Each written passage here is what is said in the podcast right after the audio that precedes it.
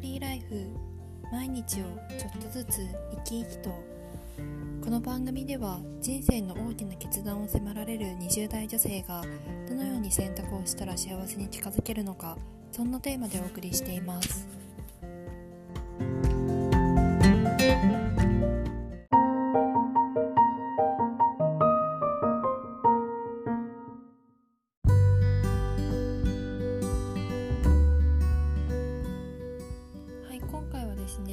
線の分解というテーマでお送りしたいと思います。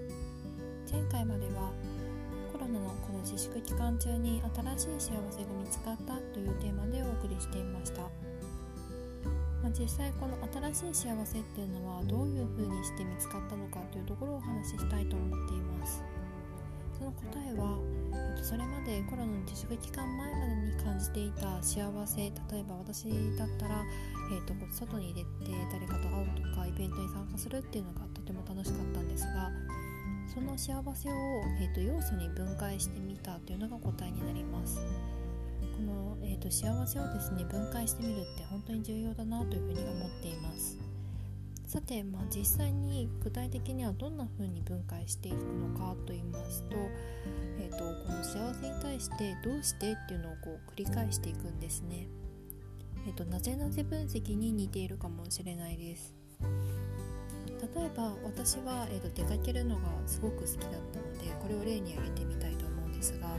出かけるのも、えーとまあ、種類がありましてアウトドア系の、えーと、出かけるっていうのも好きでしたし飲み会とか人に会ったりっていうのも純粋に好きでした、まあえーと、前者のアウトドアに関してはじゃあなんでこれ私幸せだなっていうふうに感じるのかなっていうのを深掘っていってみると,、えーとまあ、晴れてる日が純粋にこうカラッとした天気で好きです。でまあカラッとした、えっと、乾いたこの湿気が少ない空気っていうのも好きですし、と、こう周りがパッと明るくなる感じも好きですし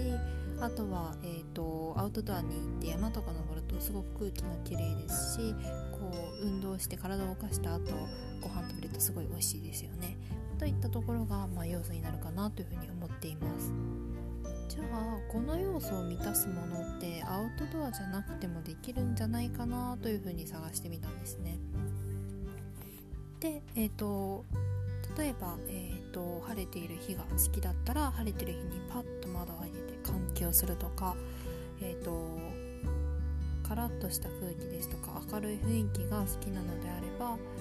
まあ、そうですね、えー、とちょっと周りをお散歩してみるとかえーと、さらにこの空気のきれいさを求めるのであれば早朝日の出の時間とかに行ってみるのもとっても、えーと、一日新しい日が始まるっていうような雰囲気が出ていて、えーと、空気がきれいなの感じられそうだなっていうふうに思ったりあとは運動した後の、まあ、ご飯が美味しく感じられるっていうのであればそれこそ、えーと、アウトドアにわざわざ行かなくても、まあ、全力で家事をするとか、まあ、普段やらなかったところまで掃除をしてみるとかっていうところでもこの充実感得られるんじゃないかなというふうに思います。またですね、えーと、この出かけるのが好きっていう2つ目の、ま、飲み会とか実際に人に会ったりっていうイベントごとに参加したりっていうところになるんですが、まあ、これ何が好きかって言いますと、まあ、成長人と会ってこう刺激をもらうことって自分の成長につながってるんじゃないかなっていうところだったり、えっと、純粋にまあこの人に会ったりとか飲み会っていうその空気が楽しかったりしますね。で、えっと、この前者に関しては、まあ、成長と感じられることって他にもあるんじゃないかなっていうふうに思ったんですね。で、えっと、これに関しては、えっと、読書したりとかアウトプットをするこういった場を設けたりとかっていうところが、えーと、その要素を含まれるんじゃないかなというふうに思ってます。あとは、えーと、純粋に人に会うのが好きって思いましたらそれこそもう今でしたら Zoom で人に会うっていう方法もありますね。はい。まあえーと、風にして分解していくと,、えー、とコロナの自粛期間の前にやっていたことだけでしかこう幸せが感じられないっていうわけではなくてえーと、コロナのこの自粛期間中でも、えーと、要素さえ見させば本当に幸せに感じられるっていうことができるんじゃないかなっていうふうに思いました。あとですねこれらの、ま、アウトドアから感じられる幸せとあと飲み会とか人と会うことで得られる幸せっていうこの要素要素を掛け算してみるとこれもまた新しい、えーと、幸せを感じられるイベントができるなっていうふうに思ったんですね。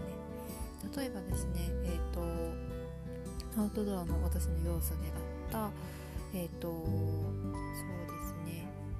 えっ、ー、とこの晴れてる日が好きカラッとしたこう空気が綺麗な感じが好きっていう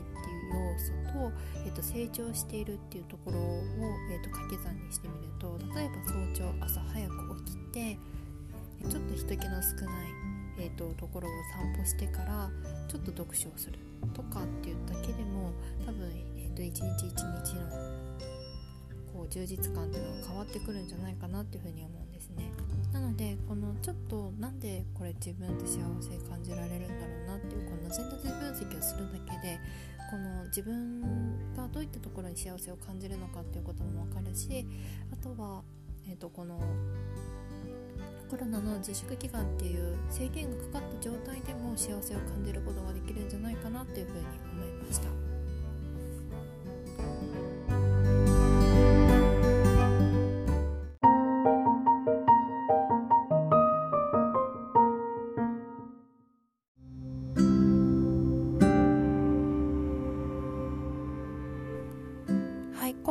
ですね、幸せの分解というテーマでお送りしました。自分の幸せなことに対してどうしてなんだろうとか何でなんだろうっていう疑問を繰り返してもらってあ自分ってこんなところに幸せを感じているんだっていう新たな発見をしていただけましたら幸いです。今日も最後までご視聴いただきありがとうございました。それではまたお会いしましょう。バイバイ。